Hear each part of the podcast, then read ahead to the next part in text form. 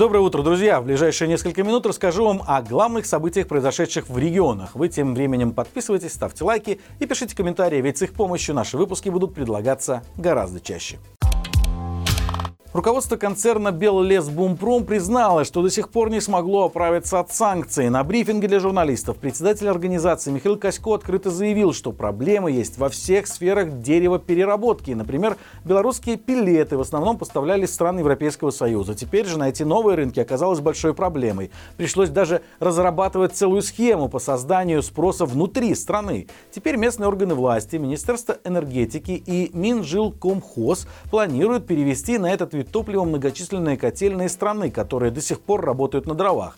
Подается это как прогресс, так как сэкономит не только трудозатраты, но и увеличит теплоотдачу. Ну а то, что автоматизированные пилетные котлы стоят немалых денег и производятся также в Европе, чиновники красиво умалчивают. Проблемы испытывают и мебельные производства, которые раньше сотрудничали с IKEA. Дело в том, что раньше одно предприятие могло производить 10 тысяч тумбочек для мирового бренда и все. То есть других рынков сбыта, кроме как IKEA, у них не было. Теперь же нужно выстраивать логистику по-новому, придумывать свой мебельный ряд, объединять производство, чтобы они на имеющемся оборудовании занимались общим делом. В общем, Качко добавил, что у всех это получается по-разному, но он очень надеется в течение года увидеть более практический, осязаемый результат. Среди новшеств, которые должны спасти Беллесбумпром, это производство бумажных стаканчиков и другой посуды из картона, которую запускают в Гомеле. Так что стоит готовиться, что скоро скоро весь общепит обяжут использовать только одноразовую посуду.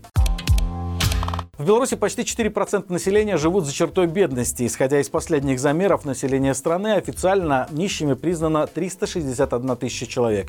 По сообщению Белстата, эта цифра появилась в результате выборки домохозяйств в четвертом квартале 2022 года. Напомним, в Беларуси человек признается находящимся за чертой бедности, если его средний доход ниже бюджета прожиточного минимума. Сегодня он составляет 339 рублей 83 копейки. Больше всего людей, которые в месяц не зарабатывают даже этой этой суммы в Могилевской области примерно 6% населения. Меньше всего в Минской – 1,5%. Напомним, в 2023 году минимальная месячная зарплата в Беларуси установлена в размере 554 рубля. То есть, например, женщина, которая самостоятельно растит ребенка и получает минимальную зарплату, автоматически попадает за черту бедности, так как на двоих этой зарплаты не хватает даже по государственным меркам.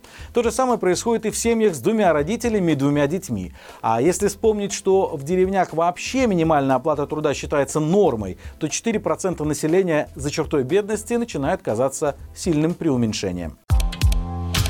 В костеле Божьей Матери Розария в Солах Сморгонского района была уничтожена столетняя освященная фреска «Чудо над Вислой». Об этом сообщают местные верующие. Причиной вандализма стало негодование пропагандистки Лебедевой, по мнению которой картина в храме призывает к разжиганию национальной и религиозной вражды.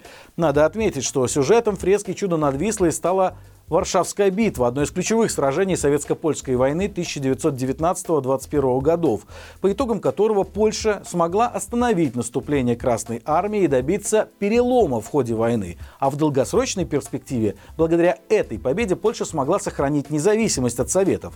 Так вот, в формулировке Лебедевой эта картина не имеет права на существование, так как там запечатлено убийство советских солдат. В итоге, наслушавшись истерик пропагандистки, местные чиновники решили перестать перестраховаться и приказали просто закрасить фреску. Стоит ли говорить, что мнения и доводы верующих, которые посещают храм, никого даже не интересовали?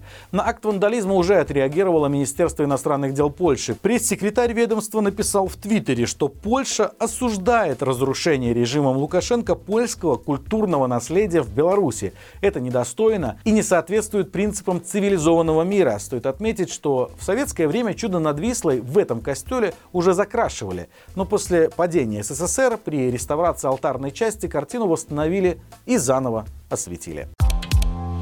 В окрестностях погранперехода Привалки исчезли десятки велосипедов, пристегнутых к деревьям и дорожным знакам. Они принадлежали людям, которые живут поблизости и часто ездят через границу. Напомним, по правилам велосипедисты могут объезжать автомобильные очереди на погранпереходах, поэтому этот вид пересечения границы пользовался особой популярностью. Люди подъезжали к Привалкам на машине, отстегивали свой двухколесный транспорт и ехали дальше.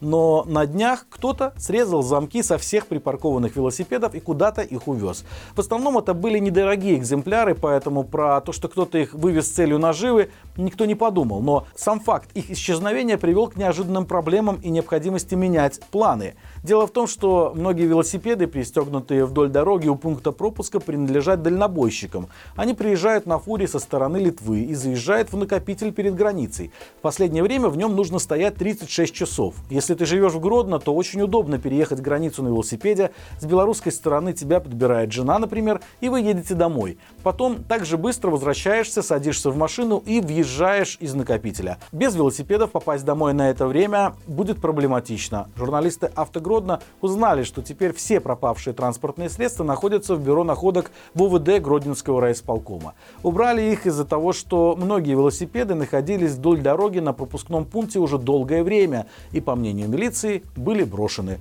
Чтобы забрать велик, нужно как-то доказать, что ты его владелец, например, предоставить совместное фото.